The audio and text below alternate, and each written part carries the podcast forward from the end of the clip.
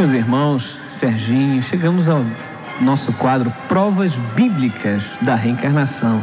Sim, porque apesar de muitos pesquisadores já terem mostrado que a reencarnação é um fato comprovado nos seus consultórios, né, através de regressões de memória a vidas anteriores, a, a, a existências físicas anteriores. Não, tem muita gente que fala, olha, na Bíblia não, não tem a palavra reencarnação, não.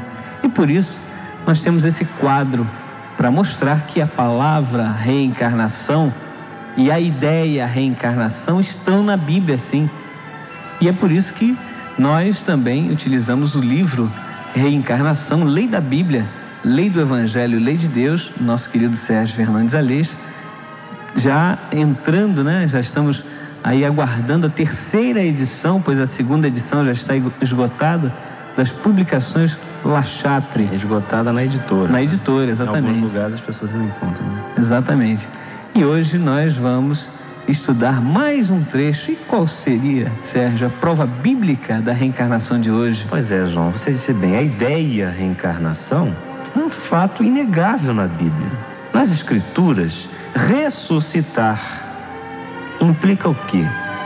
Tornar a viver, no sentido de ressurgir, quer para o plano espiritual, mediante o processo da desencarnação, quer para o plano físico, por meio do processo da reencarnação. Então a reencarnação está na Bíblia, sim, muitas vezes com o nome de ressurreição.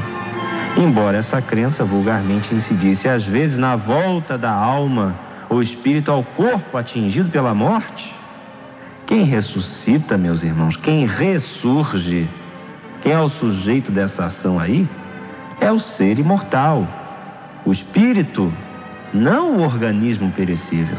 E tanto assim é que as escrituras falam em ressurreição dos mortos. Anástasis ecton necron. Não propriamente em ressurreição dos corpos ou da carne. Se não vejamos o que se lê em Mateus, no capítulo 22, versículos 23 a 33. Naquele dia, chegaram a ele, Jesus, uns saduceus, dizendo não haver ressurreição. E perguntaram-lhe, dizendo: Mestre, Moisés falou: se alguém morrer não tendo filhos, o irmão dele casará com a mulher dele e ressuscitará a semente de seu irmão. Ora, havia sete irmãos entre nós, e o primeiro casado morreu, não tendo semente, ou seja, não tendo filhos e deixou a mulher dele a seu irmão. Igualmente o segundo e o terceiro até o sétimo. Depois de todos, morreu a mulher. Na ressurreição, mestre, de qual dos sete será essa mulher? Todos a tiveram. Respondendo, porém, Jesus disse-lhes: Enganai-vos, não sabendo as Escrituras, nem a força de Deus.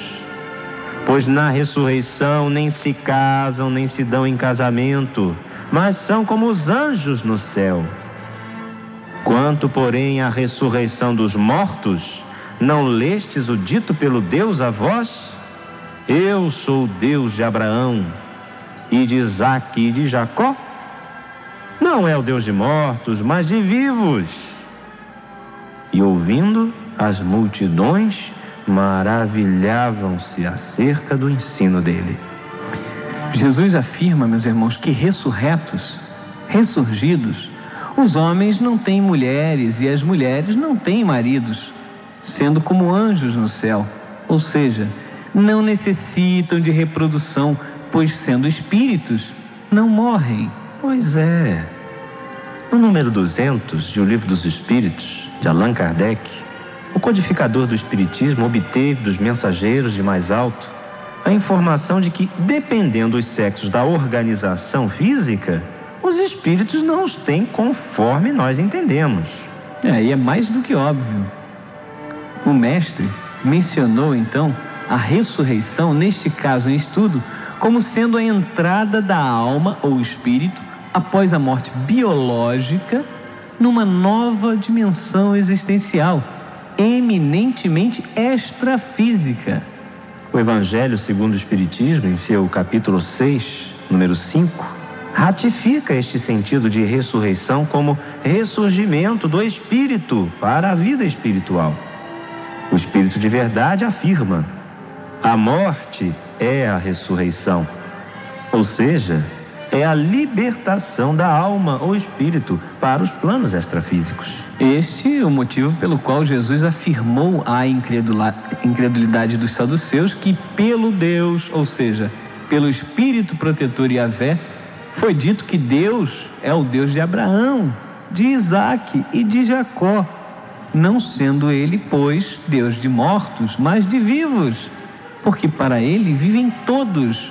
Lucas capítulo 20, versículo 38. Pois é, os patriarcas, como todos, estavam vivinhos da Silva, gente. É verdade. Imortais, espíritos livres. Deus não é Deus de mortos, mas de vivos. É absurdo, então, meus irmãos, emprestar-se à ressurreição o sentido tradicional e absolutamente equivocado de um ressurgimento cadavérico, já que isso é negado, como vimos, pelo próprio Mestre Jesus. O quarto evangelho demonstra que muitos dos discípulos de Jesus o deixaram após ouvirem certo discurso ao povo.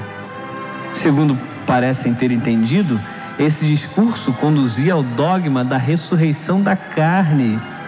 Entre si diziam: Duro é este discurso, quem o pode ouvir? Está lá em João, capítulo 6, versículo 61. E ainda, neste trecho, no versículo 62, em seguida, dirigindo-se Jesus aos discípulos fiéis, embora também murmurassem, não é? Disse o Mestre: Isto escandaliza-vos? E seria, pois, se vissem subir o filho do homem para onde primeiro estava. É verdade. E conforme já dissera Jesus também a Nicodemos, em João, capítulo 3, versículo 12, se vos falei de coisas terrestres e não crestes, como crereis se vos falar das celestiais? Ou seja, meus irmãos, se admirados estavam com coisas relativas às almas ou espíritos, ainda constrangidos pela necessidade de se reencarnarem, qual não seria a admiração deles se o Mestre lhes falasse naquele instante da vida gloriosa de espíritos como ele próprio, Jesus, completamente libertos de tal necessidade? Jesus ainda acrescenta uma importante explicação final. Está lá em João, capítulo 6, versículo 63.